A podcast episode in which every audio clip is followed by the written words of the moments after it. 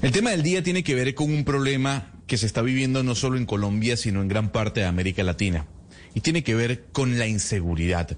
Sin duda alguna, la pandemia ha generado números que preocupan a nivel de desempleo, a nivel de informalidad, que de alguna u otra manera llevan y aumentan las tasas de inseguridad en cada una de las naciones, sobre todo en este continente o en esta parte del continente tan desigual. Pero yo quiero hacer un breve repaso por algunas ciudades eh, sobre la percepción, si es que la hay o realmente si existe un aumento de la inseguridad. Oscar Montes, en Barranquilla, lo que se está viviendo en, el, en cuanto al tema de la inseguridad, ¿es un tema de percepción o se palpa en las calles que sí hay un aumento de la inseguridad que se puede tocar, que se puede sentir? Gonzalo, no, es más que percepción, es una realidad, es una cruel realidad eh, la ciudad de Barranquilla en los últimos meses ha venido presentando un incremento notorio, demasiado notorio en lo que tiene que ver con la inseguridad ciudadana, muchos atracos a establecimientos eh, comerciales, eh, muchos atracos callejeros. Inclusive recientemente ocurrió un atraco masivo en una, en una clínica de la ciudad. están apareciendo unos personajes en motos motorizados que atracan y en cuestión de segundos, eh, bueno, desarman a las personas que se encuentran allí y, se llevan los objetos. De, de, hecho, es tan delicada la situación, Gonzalo, que el alcalde de la ciudad, el doctor Jaime Pumarejo, decidió militarizar algunos sectores de la ciudad, sacar la tropa del ejército a, hacer eh, recorridos por algunos sectores de la ciudad buscando con ello de alguna manera enviar un mensaje tranquilizador a la ciudadanía, pero le quiero decir, Gonzalo, que no es una percepción. No es una percepción, es una realidad la inseguridad en Barranquilla. Hugo Mario, la radiografía en Cali es la misma que nos está dando el señor Oscar Montes en Barranquilla. ¿Es una realidad y, una y no una percepción el tema de la inseguridad? Es una realidad, Gonzalo. Es exactamente lo mismo que pasa en otras ciudades del país. El hurto callejero es el delito de más alto impacto. Permanentemente circulan en redes sociales videos de cámaras de seguridad y de, teléfonos de ciudadanos en donde se evidencia cómo delincuentes, principalmente en motocicletas, llegan a establecimientos comerciales y atracan a clientes y a empleados pero además en la semana pasada un hecho que causó también gran impacto tuvo que ver con el ingreso de una banda de asaltantes a un hospital público en el barrio Siloé, como una 20 ladera de Cali, en donde despojaron de pertenencias a algunos trabajadores de la salud, pero también se llevaron el dinero de la caja del hospital.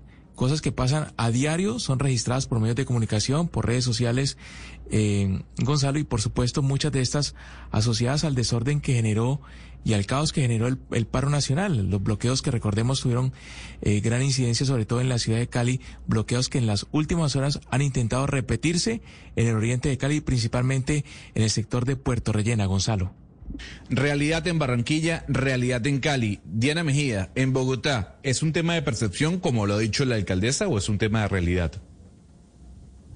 En Bogotá el 76% de los ciudadanos se sienten inseguros. Si, eso es percepción, entonces sí estamos ante un fenómeno de percepción, pero yo le quiero decir que esos números subieron en un 16% entre los registrados entre 2019 y 2020. O sea, comparándolos con el 2021, el 16% más de personas se sienten inseguras en Bogotá. Y en el primer semestre, eh, semestre de este año, Gonzalo, le puedo decir que los homicidios crecieron en un 15.2%. Si eso es percepción, no sé.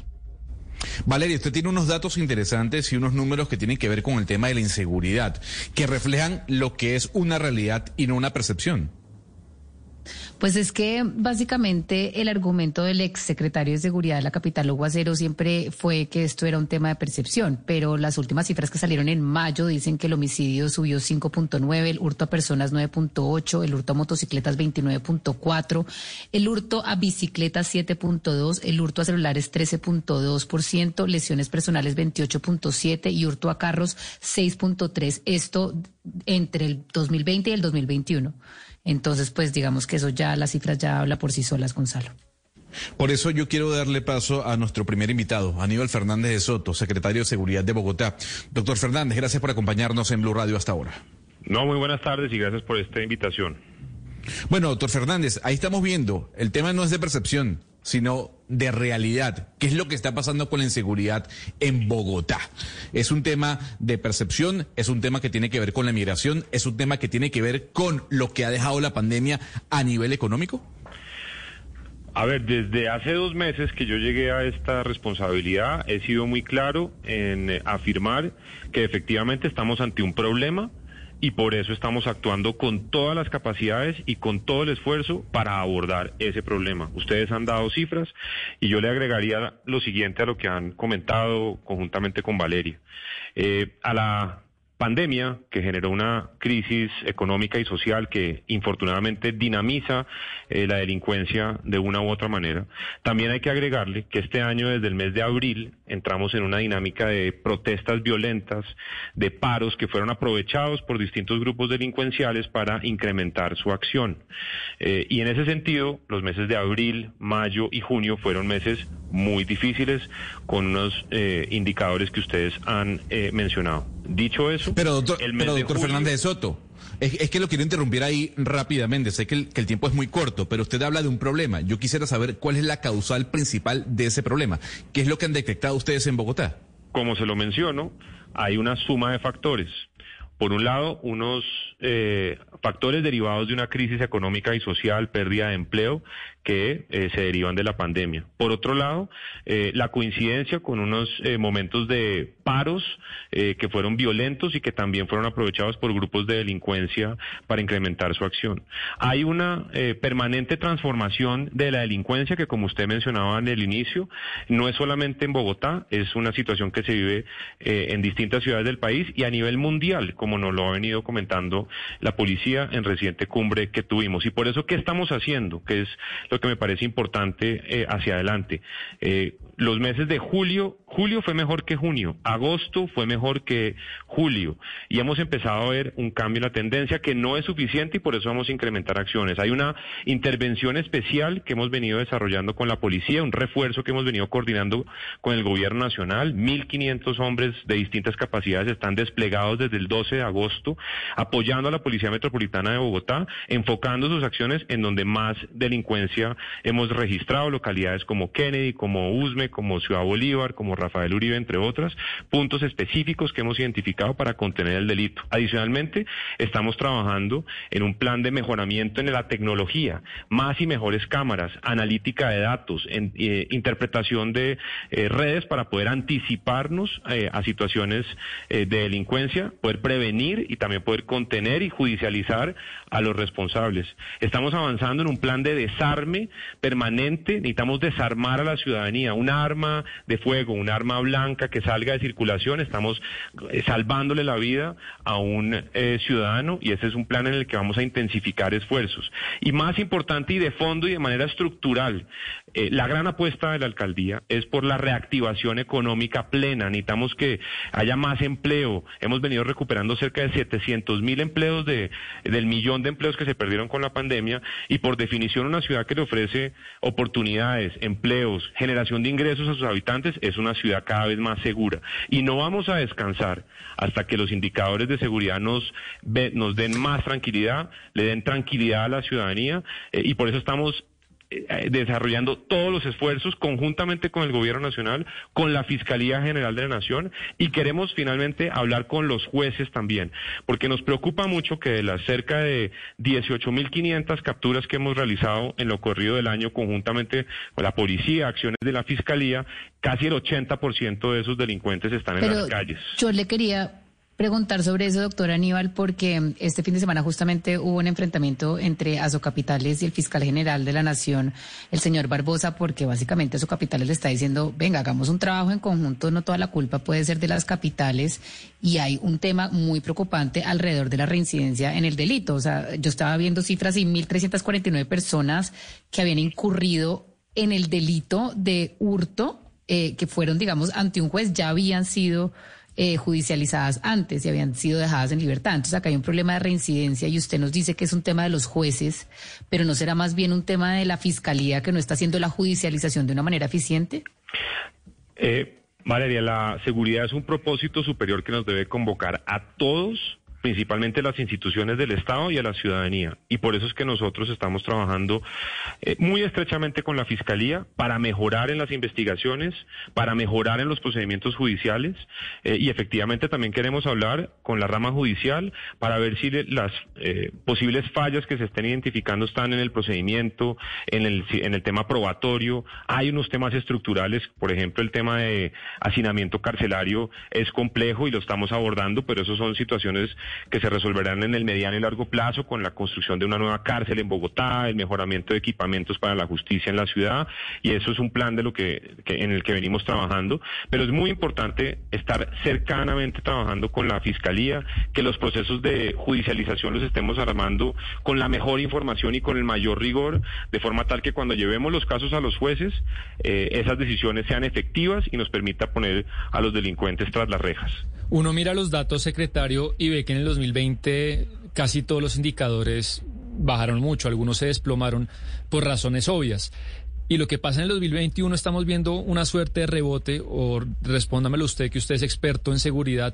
¿Usted cree que esto es un rebote y en el 2022 veremos quizá datos más normales, más del promedio de las últimas décadas en Bogotá, o eso es muy, muy complicado de pronosticar?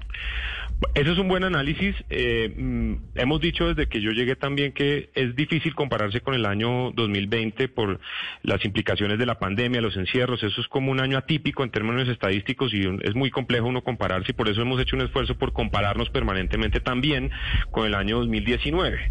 Y en ese frente también tenemos una panorámica más clara de, de, la fenomenología del delito y de cómo podemos ir abordando las acciones y por eso les mencionaba que hemos visto una transformación de muchas de las bandas delincuenciales que hemos venido neutralizando y que otros actores entran a, a, copar esos espacios en torno a las rentas ilícitas. Eh, pero yo estoy eh, seguro que en la medida en que avancemos con la reactivación económica plena, que la ciudad cada vez esté recuperándose más de eh, esa crisis tan complicada que generó eh, eh, la pandemia, vamos a encontrar unos mucho mejores indicadores eh, que le generen cada vez más tranquilidad a la ciudadanía y entre tanto estamos desplegando todos los esfuerzos, todas las capacidades, un apoyo robusto de la policía para tener más presencia en las calles, para poder intervenir en las zonas en donde más delitos se están cometiendo. Ese es un esfuerzo que va a ser sostenido, que no vamos a detener, que no vamos a descansar hasta que podamos llegar a unos niveles eh, cada vez más satisfactorios en materia de seguridad. Mire, doctor Fernández, uno de los debates más grandes que se ha dado es el tema de si militarizar o no las ciudades. Y yo le pregunto, con todo lo que se está viendo en Bogotá y con los puntos críticos que tiene Bogotá, como las Américas, de pronto Suba, eh, en el sur Usme, de pronto, eh, ¿ustedes han pensado en militarizar o definitivamente esa es una decisión que ya está tomada y no se va a hacer? Importante tener en cuenta, Diana, eh, la forma en que la, el ejército podría eh, ir eh, apoyando a la policía en determinadas labores. Tres criterios, complementariedad, subsidiariedad y temporalidad. Y ya lo estamos haciendo, Diana. Los patios de Transmilenio donde se guardan los buses están siendo custodiados por eh, soldados de la decimotercera brigada.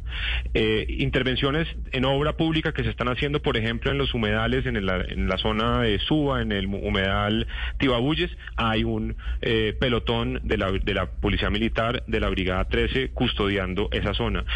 controles en las entradas y las salidas de Bogotá son controles mixtos, particularmente cuando hay convocatorias a manifestaciones públicas, situaciones que se pueden de pronto desbordar en materia de, conflictividad social. Y también en las intervenciones focalizadas, por ejemplo, en el barrio María Paz, en la localidad de Kennedy, por ejemplo, en Patio Bonito, por ejemplo, en Usme, hay una labor eh, coordinada entre policía y ejército que busca generar unos mejores controles eh, y un acompañamiento pleno a la ciudadanía en o, esos O sea, doctor Fernández, que en esos sitios y, y en esos tumultos que se forman en las noches en las Américas y todo eso, ya hay asistencia militar, sin hablar de militarización, porque la gente le tiene pavor a la militarización. ¿Hay asistencia militar en este momento en Bogotá en esos puntos? Como te menciono, eh, particularmente en el Portal Américas, por ejemplo, en donde hay un patio eh, importante donde se guarda un buen número de, de los eh, buses biarticulados, ese está siendo custodiado por el ejército. En zonas concretas. No, yo le entiendo, yo le entiendo el tema de las zonas, doctor Fernández, y discúlpeme que lo interrumpa. Yo lo que le pregunto es, cuando los vándalos se toman las zonas en la noche y agreden a las personas, no las dejan pasar, eh, tapan el tráfico, ¿en ese momento hay asistencia militar o no haya, o eso lo maneja la policía? o en esos... son dinámicas que aborda directamente la policía, con capacidades como el ESMAD, con fuerza disponible, con gestores de convivencia, eh, y eso ha venido siendo eh, controlado, dijéramos, y abordado de forma eh, integral por la policía. Los acompañamientos mixtos que se vienen haciendo tienen que ver más con las intervenciones en la desarticulación de estructuras criminales alrededor del narcotráfico, alrededor de la extorsión, alrededor de otras dinámicas que están generando homicidios o hurtos de distinta naturaleza, y ahí en puntos específicos hemos hecho labores coordinadas entre policía y ejército.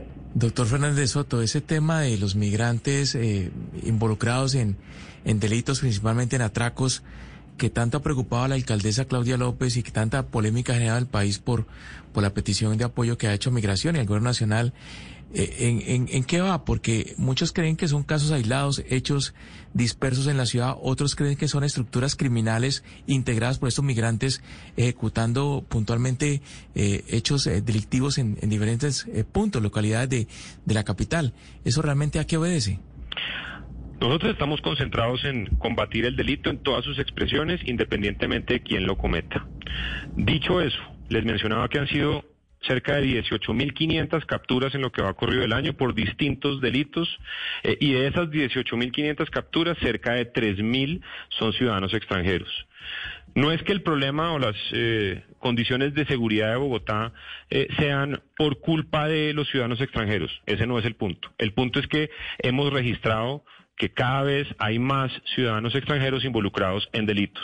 Y necesitamos entender el fenómeno y por eso con migración necesitamos entender cuáles son los ciudadanos que están eh, entrando a Colombia. Queremos además apoyar plenamente desde el distrito la política migratoria, el estatuto temporal que está implementando el gobierno nacional es una política acertada, solidaria, eh, de ayuda humanitaria a eh, unos hermanos venezolanos que lo requieren y que estamos dispuestos a hacerlo. Y para hacerlo bien necesitamos tener una plena identificación de los cerca de 340 mil ciudadanos eh, venezolanos que están viviendo en Bogotá, que como lo dice la alcaldesa Claudia López son los nuevos bogotanos y queremos saber cómo están, si tienen empleo, si tienen situaciones de salud que, tienen, que tengan que ser atendidas y para eso necesitamos que estén registrados plenamente en el eh, instrumento que eh, Migración está desarrollando y eso nos va a permitir también una plena identificación de los, de los eh, ciudadanos extranjeros, nos va a permitir que cuando cometan un delito y los llevemos a la justicia, el proceso no se caiga por falta de identificación, que es lo que muchas veces está pasando.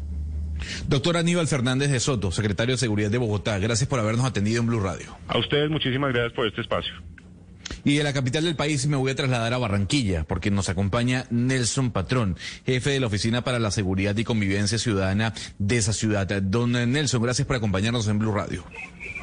Un saludo muy especial para todos. Don Nelson, nuestro compañero Oscar Montes decía que es una realidad eh, la sensación, por llamarlo así, de inseguridad en Barranquilla, más allá de una percepción. En números, ¿usted nos puede decir si es cierto que la inseguridad ha aumentado robo, hurto, tal vez asesinatos? Más allá de eso, queremos como resaltar todas las estrategias que están siendo lideradas por nuestro alcalde Jaime Pumarejo en la disrupción de las situaciones que vienen aconteciendo alrededor de la ciudad, como eh, un gran foro que se realizó, algo histórico a nivel del país, donde todas las instituciones que hacemos parte del sistema de seguridad, como eh, policía, ejército, como fiscalía, los jueces, ciudadanos del común, patrulleros de la policía y demás personas, estuvimos ahí diciéndonos a la cara las cosas que venían pasando en la ciudad.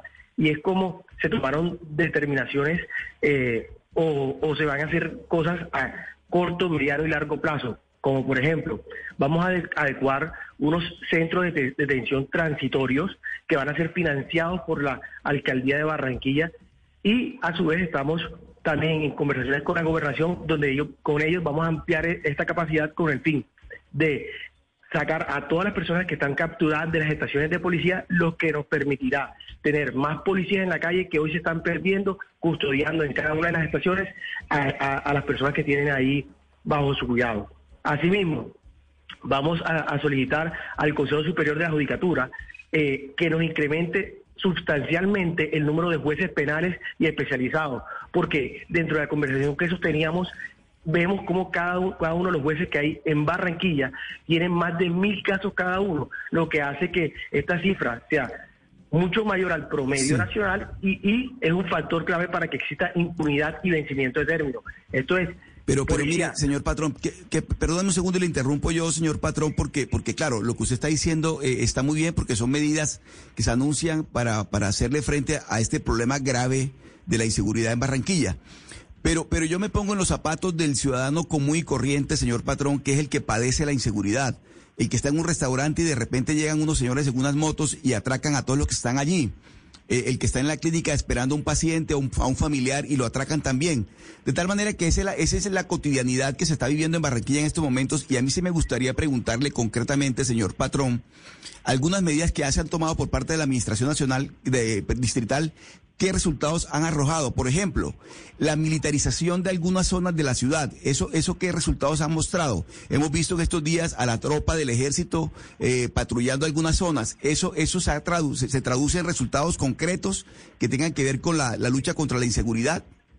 Sí, por supuesto. Eh, nosotros el día viernes estábamos con nuestro alcalde Jaime Pumarejo eh, lanzando esta campaña que vamos a hacer de estos patrullajes conjuntos con el ejército y la policía eh, son 200 hombres del ejército en puntos estratégicos de la ciudad y 320 eh, policías que van a estar eh, también acompañando estos patrullajes. Y tuvimos la captura de 65 personas durante el fin de semana, donde se tuvo la incautación de 19 armas de fuego, 13 de estas capturas fueron por, por hurto, 14 por porte ilegal, 10 personas por tráfico de estupefacientes, y 24 por otros delitos. Entonces estamos viendo que esta operatividad que se está realizando en conjunto, policía y ejército, está dando resultados. Asimismo, vamos a realizar con nuestro alcalde un seguimiento especial en cada una de las localidades, haciendo consejos de seguridad descentralizados, donde veremos y verificaremos estos, estos planes que se están lanzando, como los escuadrones antihurtos en, y en distintas zonas, un plan Señor patrón, perdóneme, perdóneme un segundo, un segundo, señor patrón. ¿Quiénes están atracando en Barranquilla? ¿Quiénes tienen, tienen a la ciudad en este momento azotada con tantos atracos? ¿Son estructuras criminales organizadas? Eh, no se va a tratar del, del atracador callejero. Es que lo que se ve detrás es que hay unas organizaciones criminales dedicadas a atracar en la ciudad. ¿Qué información tiene usted allí como secretario de Seguridad del distrito en ese sentido? ¿Quiénes están atracando en Barranquilla? Bueno, ahí tenemos establecidas dos estructuras a las cuales eh, policía ha, dado golpes contundentes, como los costeños y los papalopes. Eh, en los costeños, por ejemplo, policía hoy nos mostraba eh, la captura de seis personas que se dedicaban, por órdenes judiciales, que se dedicaban a, temas de a sicariato y adicionalmente al hurto. Nosotros adicional estamos verificando y estamos dándonos cuenta que el tema de la reincidencia en las personas que policía captura eh, es bastante complejo y ahí es donde estamos tratando de fortalecer eh, con la fiscalía y los jueces este, este tema para que no siga sucediendo esta reincidencia con estas personas. Señor Patrón, entonces ya para finalizar, ¿se puede decir que el aumento de la inseguridad en Barranquilla es una realidad? Si nos vamos a la, a la cruda estadística, los números eh, verificando el año anterior, donde tuvimos un año atípico, como bien lo decía el secretario de Seguridad de Bogotá, son, no son comparables. Lo miramos con el 2019, las cifras que tenemos hoy son inferiores a las la que teníamos anteriormente. Y hoy son más las cosas de mostrar la operatividad que tenemos desde la alcaldía, desde la policía, con las capturas y demás cosas que se han realizado durante este año. También, o sea, es importante decirle a los ciudadanos que los estamos acompañando, que no los estamos dejando solos y que seguiremos creando estrategias y le seguiremos buscando soluciones a la delincuencia que hoy tiene eh, intranquilo a nuestros barranquilleros. Nelson Patrón, jefe de la Oficina para la Seguridad y Convivencia Ciudadana de Barranquilla, gracias por habernos atendido en Blue Radio. Gracias a ustedes por la invitación. De Barranquilla nos vamos a trasladar a Cali. Y tenemos en línea al coronel Carlos Javier Soler. Coronel, secretario de Seguridad de Cali, gracias por habernos atendido a esta hora en Blue Radio. Coronel, no lo, no, lo escucho muy bien, lo escucho como lejos. Vamos a probar otra vez. Eh, ¿Me escucha bien? ¿Cómo me escucha ahí? Ahí lo escucho medio lejos. Vamos a hacer la prueba. Coronel, le voy a trasladar eh, la misma duda que le hice al señor Nelson Patrón en Barranquilla y tiene que ver si el tema de la inseguridad en Cali y el aumento es un tema de percepción o de realidad. Bueno, eso es un tema de realidad. Es un tema de realidad. Eh, sería una combinación donde no es solamente lo que la gente siente, piensa, sino lo que está viendo pero también las redes sociales, también el voz a voz, también una cantidad de problemas de tipo emocional, atados a qué? Atados a 18 meses encerrados en pandemia, que nos tienen una crisis nerviosa que de pronto no se ha analizado mucho y que cualquier tema que nos volvió muy cibernéticos se vuelve viral y un hecho que antes pasaba inadvertido hoy se replica 10 mil veces, por lo que genera mayor preocupación, mayor miedo y obviamente mayor malestar y claro está, una necesidad mayor de seguridad. Entonces diremos que podría ser una combinación.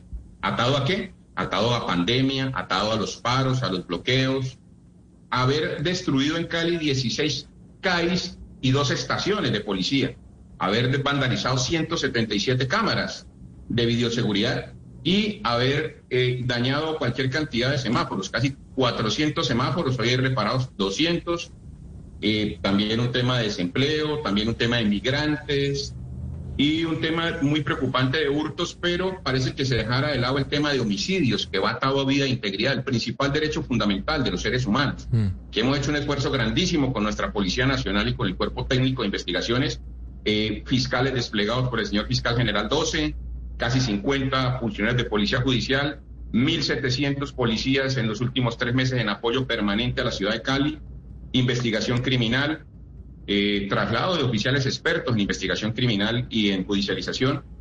Todo esto de la mano para trabajos de, de prohibir parrillero en moto, de judicialización con el CTI, la SIGIN, la CIPOL, de la mano la Fiscalía. Aquí no sabemos hacer otra cosa que trabajarnos, reunirnos todas las semanas con el director de CIPOL, SIGIN, eh, los dos coroneles, el segundo de seguridad, el, el, señor general León y el director del cuerpo técnico más el fiscal, director de fiscalías. Eh, por líneas de investigación, trabajando muy duro. Les puedo decir que hoy se presentó el día 20 de cero homicidios en Cali. Eh, no se hacía, dejando por fuera 2019, no se veía desde 1984, 20 días no consecutivos, 35 años que no veíamos esto. Homicidios disminuyendo al 35% frente al mes pasado y al 54% frente al mes antepasado. Sí. Hace un mes no fuimos de frente contra el hurto, en especial personas, motos, celulares y casas, que es lo que más da. Logramos trasladar con concurso del ministro Wilson Ruiz una solicitud del alcalde de manera especial hace 10 días a los 10 principales líderes de bandas y oficinas de cobro que estaban detenidos y ordenando homicidios desde las cárceles. Los logramos trasladar a un lugar de máxima seguridad y sacarlos de Cali todo esto tiene impacto en la seguridad, pero todo es una estrategia. Toda una estrategia que mueve mucho recurso, el cual la alcaldía ha dispuesto para mejorar la investigación criminal. ya se han entregado más de 2 mil millones de pesos en temas de equipos de investigación criminal y más de 10 mil millones de pesos en fortalecimiento desde los helicópteros hasta la movilidad en motos, carros, camionetas e investigación criminal con equipo especial reservado. Claro, secretario, al problema de inseguridad en Cali se suma la tensión que existe porque desde el domingo pasado nuevamente se han visto intentos por bloquear algunas vías, sobre todo en el oriente de la ciudad, concretamente en el sector de Puerto Rellena. ¿Qué es exactamente lo que está pasando? ¿Por qué nuevamente jóvenes encapuchados se están viendo en las calles intentando taponar eh, calles y vías principales de la ciudad? ¿Por qué hablan de incumplimientos por parte de la alcaldía? ¿Qué está pasando en ese sentido? Sí, estamos, estamos mirando lo siguiente. El día domingo, sobre las 4 de la tarde, fuimos informados de, una, de un posible bloqueo. Enviamos uno de los drones a verificar. Efectivamente, a los 30 minutos nos dijo hay 20 jóvenes de estas características con un bloqueo intermitente. La instrucción clara del Consejo de Seguridad en pleno hace 20 días fue no permitimos bloqueos. y se toma la decisión de, con la policía, del puesto de mando unificado que estaba activado, con todo el componente de derechos humanos, se declara cesado el diálogo y no se permite, se procede con el SMAT. Se procedió con el SMAT, a los 50 minutos el SMAT estuvo en punto y se les dijo, jóvenes, van a pasar detenidos por estar intentando bloquear o qué situación tenemos. No hay diálogo y los jóvenes tomaron una muy buena decisión, se fueron para la casa. No hubo bloqueo ahí por más de intermitente por más de 30 minutos. Y el día de ayer intentaron otros jóvenes que tampoco viven ahí intentar 15 jóvenes un bloqueo, hay algunas intenciones políticas de algunas personas que están incitando a algunos jóvenes y proponiendo su descontento. Incluso tenemos información con Fiscalía de financiación de algunas personas que quieren utilizar esto como caballo de batalla política. Eh, y ahí pues proceden con los SPOA, pero también se procede con la policía. Ayer duraron 25 minutos desde que nos enteramos del tema con las alertas tempranas y se desbloqueó. O sea, no han habido bloqueos y no se van a permitir. Esa la decisión clara. Hoy estuvimos con el Consejo en pleno de la ciudad, tres secretarios, entre ellos el de paz, entre ellos el de participación y, eh, territorial, y quien les habla, explicándole los dispositivos y explicándole que no existe un tema de acuerdos incumplidos, sino existe un tema de una solución de ciudad frente a empleabilidad, frente a unos diálogos de, una, de la mano con el gobierno nacional en el manejo de unos recursos para proyectos productivos para toda la comunidad y frente a un tema de unos pues, subsidios en el frente frente a algunas jóvenes para entre 18 y 26 años que lo que hacen es potencializar y subsidiar un porcentaje del empleo, del valor del empleo, el 25% por el gobierno nacional y creo que entre el 20 y el 25% por la alcaldía de Cali.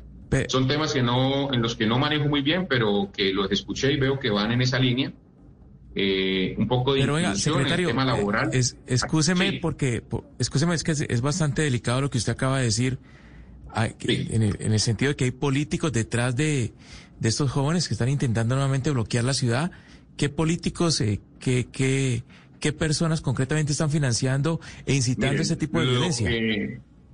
lo que yo recibí de algunos jóvenes es algunos nombres de algunas personas vinculados a algunos partidos eh, yo los coloqué de una vez en conocimiento de la Fiscalía, que retomó y tomó desde la semana pasada algunos testimonios de algunos jóvenes que manifestaban que les estaban cancelando un dinero para ir a bloquear, para ir a hacer algunos temas, y por eso, y que los habían movido, les habían subsidiado un movimiento. Entonces, este tema es de investigación criminal y responsable sería yo referirme con nombres propios a temas que son motivo de un SPOA y que tienen obviamente una investigación criminal detrás y que lo vuelve reservado para que acelere. Pero los testimonios existen y pues es motivo de contradicción dentro del sí o el no lo que manifestaron estos jóvenes, que los vi muy claros en quiénes y cómo les estaban financiando y para qué eh, moverse a estos sectores. Hablo de los que movieron los 15 y los 20 jóvenes el día domingo y 15 jóvenes el día de ayer. Hemos escuchado ya, a, pues usted es el tercer secretario que escuchamos y no, no han hablado de la inteligencia de la investigación. Usted justamente nos está diciendo esto es materia de investigación. Y siempre que escuchamos esta clase de acusaciones, que los de la primera línea están afiliados con ciertos políticos, etcétera, que, que les pagan dinero, pues eso se queda como en una investigación. Y yo no sé quién está haciendo esa investigación y cuándo vamos a ver resultados El movimiento, el tema de cómo se maneja, el tema de los tiempos de la investigación criminal el tema de los tiempos de la investigación Ninguna investigación criminal sale a flote antes de seis meses. Por eso nosotros vemos con preocupación que entre más se solucionan temas, este, este, se solucionó el tema del desbloqueo, que era un tema que agobiaba a la ciudad. Al día siguiente nos fuimos durísimo con el tema de homicidios. Hoy tenemos la tasa de homicidios más baja en los últimos cuatro años.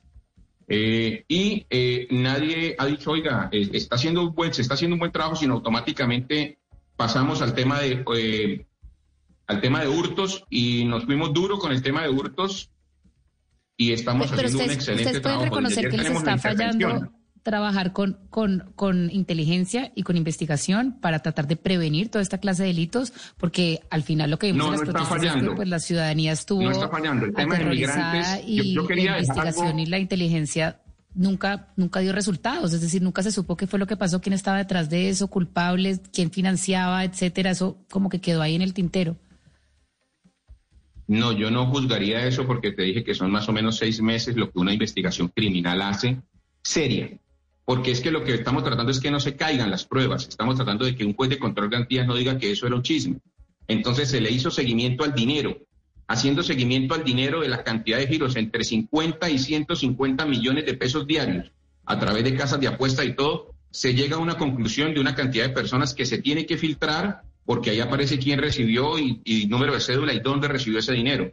Y luego pasa un proceso de judicialización donde se dice si esa persona tenía esa capacidad, esa empresa que le pudiera mirar o esas deudas, tirar ese dinero. Después de filtrar 3 mil, quedan 200, después de filtrar 200 quedan 60. Frente a eso, un juez de la República tiene que pronunciarse para decir si está de acuerdo o está claro en que eh, la, la postura del investigador criminal y del fiscal avala una orden de captura. Hay 100 órdenes de captura frente a, frente a estos temas y frente a esas 100 órdenes de captura, 88 órdenes de captura han sido efectivas frente a personas que participaban de manera directa en los bloqueos. Y ahí esas personas se acogen a sentencia y comienzan a dar otras, eh, otras informaciones eh, para buscar beneficios y ahí sigue avanzando la investigación. La investigación va a muy buen ritmo, pero ninguna investigación seria va a salir antes de, de seis meses. Ninguna, ninguna. En Colombia ni en, ni en ninguna parte, ni siquiera en Estados Unidos que están avanzadas. Entonces ahí vamos en ese tema y, y yo no diría que no está funcionando, yo diría que por el contrario está funcionando muy bien porque vemos que mm, simplemente la ciudad en ese sentido está muy tranquila. Vimos que el 20 de julio hubo intento, vimos que el 7 de agosto hubo intento y no salieron más de mil personas y luego 300 personas luego de haber tenido más de 10 mil bloqueando la ciudad. Claro. Coronel Carlos Javier Soler, secretario de Seguridad de Cali, gracias por habernos atendido hasta ahora en Blue Radio. Muchas gracias a ustedes, gracias por la oportunidad de comunicar. Bendiciones. De Cali vamos a trasladarnos para cerrar a Medellín y tenemos en línea a José Gregorio Acevedo Osa, secretario de Seguridad de esa ciudad. Don Gerardo, gracias por acompañarnos en Blue Radio. Un saludo muy especial a ustedes y a los oyentes. A ver, secretario, el secretario de Seguridad de Cali decía algo que me llamó la atención y que tiene que ver con las redes sociales, cómo las redes sociales magnifican el evento per se cuando se habla de inseguridad. ¿Usted apoya esa teoría? ¿Que las redes sociales son las que magnifican la situación de inseguridad en una ciudad? Aló. Ah, me hace un favor. ¿Me, oye? repite la... No, ahora sí lo escucho. Me repite la pregunta Perfecto. que es que tuvimos No, un yo-. No, no se preocupe, secretario. Yo quería preguntarle si usted apoya la opinión del, del secretario. Ahí se me cayó una llamada. Eh, eh, se cayó la llamada, pero a ver, yo no sé, Valeria, el secretario de, de Seguridad de Cali, Hugo Mario, que está en esa ciudad, eh, a mí me llamó la atención cuando él hablaba de, la, de cómo se magnificaba el evento eh, de la inseguridad en redes sociales. Yo creo que es una realidad, no es un tema de magnificar o no el problema. Yo, creo no sé si Valeria Hugo- dos, Gonzalo. No, Claro. yo creo que es una mezcla de las dos y lo que vimos también en el episodio, no, el 21 de noviembre en Bogotá fue que también hubo, y también en Cali, Hugo Mario, usted podrá contarnos cómo por medio de las redes también se alarmó a las personas, las personas salieron armadas, pensaron que se estaban metiendo en los conjuntos, etcétera, y pues hasta ahora no hay ninguna prueba de que eso sucedió. Entonces, claramente es un, pues hay una percepción agudizada por las redes sociales, pero también hay unas cifras tangibles que pues demuestran que esto sí ha venido aumentando. Entonces, creo que eh, usted tiene una problemática y las redes sociales se lo van a exacerbar. Claro. Pero, pero, pero justamente yo quisiera hacerle esa pregunta y lamentablemente habíamos perdido la comunicación al secretario de Seguridad de Medellín. Eh, doctor Acevedo, ¿usted cree que las redes sociales magnifican el problema de la inseguridad, así como aseveraba el secretario de Seguridad de Cali? Sí, claro, señor. Esto es una realidad que vivimos todas las, las ciudades, que vive el mundo. Un hecho negativo lo magnifican las redes sociales, lo, lo multiplican y eso genera, digamos, unas percepciones en, en los ciudadanos que inclusive no son afectados, pero que creen que, que esa situación les puede ocurrir a ellos. Bueno, y otra serie de, de- de variables frente, frente a esos temas que se presentan a diario, digamos, en- en las ciudades. Secretario, ¿cuál es en su opinión la mayor dificultad que hoy tiene la alcaldía para hacerle frente a estos índices de los que hemos hablado durante el programa? Por ejemplo, en Bogotá Aníbal Fernández dice eh, que están soltando a los delincuentes los jueces. Por ejemplo, se habla que en otras ciudades hay déficit de policía. Medellín en este momento, ¿cuál es el principal déficit que tiene eh, para, para hacerle frente al tema de inseguridad? Pues habrá muchas falencias. Aquí lo importante es saber trabajar con esas falencias que se tienen. Siempre va a hacer falta eh, pie de fuerza de la fuerza pública. Eh, nosotros criticamos mucho a los organismos de justicia, pero eh, la norma está escrita y así hay que acatarla. Entonces, frente a esas situaciones, uno tiene que acompañar, porque de todas maneras para eso estamos aquí como, como administración, para acompañar el sentir de la, de la sociedad, de la comunidad. En el caso de, de Medellín, pues hemos generado unas estrategias muy importantes no solamente contra la delincuencia común, sino contra el crimen organizado, que no todas las ciudades tienen crimen organizado. Tenemos estrategias puntuales frente a algunos delitos, como el homicidio, que tanto nos afecta a todos, como el hurto también a, personas, el, hurto desde motos, que se conoce como bleteo. Entonces uno tiene que buscarle la salida eh, a esas situaciones que generan, digamos, eh, si en percepción de inseguridad en, la comunidad. Y lo otro muy puntual es trabajar articuladamente. Eso para nosotros ha sido fundamental aquí en la ciudad de Medellín. Desde la administración, articulando con organismos de justicia, en este caso con fiscalía, con la fuerza pública, en este caso con la policía y los organismos de policía judicial y el ejército que nos acompaña en algunas ocasiones. Y el buscar un objetivo común. Secretario, hay, un tema que, que, sin duda alguna yo no sé si escapa de Medellín en el debate sobre la inseguridad y tiene que ver con la migración. ¿Ustedes pueden decir que la migración es una de las causantes del aumento de la inseguridad de Medellín, así como lo anuncian otros voceros en otras ciudades? Bueno, nosotros somos, digamos, una ciudad de paso para muchos migrantes. Ustedes ya conocen la situación que tenemos en Urabá, pero también somos una de las segundas ciudades receptoras de migrantes venezolanos. Lógicamente, eh, eh, eh, esta población, algunos, no todos, eso sí toca decirlo, se han vinculado a, actores delincuenciales de la ciudad, pero en ese sentido también nosotros sabemos que cómo es nuestro actuar y, buscamos el poder, digamos, atacarlos en el buen sentido de la palabra cuando están cometiendo delitos, poderlos capturar eh, y buscar los mecanismos para que, la judicialización sea real y cierta frente a las dificultades con, los migrantes. Entonces, digamos, vuelvo y le digo, aquí ha sido fundamental el, sabernos articular con todas las con toda la institucionalidad y poder, poder dar resultados efectivos frente a, la situación de la, de la ciudad. Secretario, yo quiero preguntarle por un tema puntual, porque aquí me están mandando unas fotos eh, del Cerro Moravia que está siendo invadido otra vez. Estoy viendo ya casas como de 100 familias que empezaron a construir en la zona sus viviendas. ¿Qué es lo que está pasando? Porque esto podría ser, pues, amenazar con la seguridad de Medellín. Sí, señora, usted lo ha dicho. Eh, históricamente ustedes saben que el Cerro Moravia era el botadero de basura. Eh, en su momento una administración, como debería ser, eh, tomó acciones en el lugar y, y digamos, dedicaron acciones en este sitio que tenían que ver con, con el tema del medio ambiente, de, cultivar, de, de, generarle otro espacio a la ciudad, diferente a eso. Lamentablemente, eh, en el tema de protesta, eh, que, que, siempre terminaba en este sector, eh, se nos generaron unas situaciones de loteo irregular en, en, en, Moravia, patrocinada por, por, la primera línea y por unos actores delincuenciales de allí, eh, investigación que ya está en cabeza de la Fiscalía y lógicamente un actuar eh, de carácter administrativo y policivo por parte de la Administración que ya está en cabeza de un inspector y en el cual ya hemos tomado decisiones puntuales y vamos a, llevar allí un desalojo y un desmonte de, de, la situación que se generó allí, aprovechando, repito, la protesta en su momento.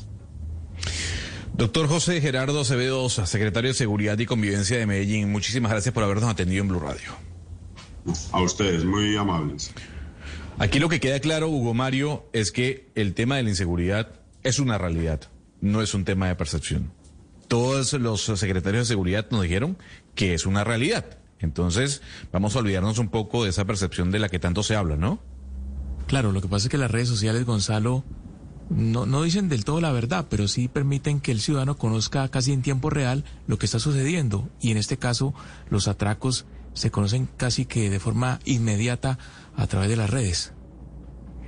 Son las 12 y 59 minutos de la tarde. A todos ustedes, a los que nos vieron y nos escucharon, muchísimas gracias por estar con nosotros cuando Colombia está al aire. Quédense en compañía de nuestros compañeros de Meridiano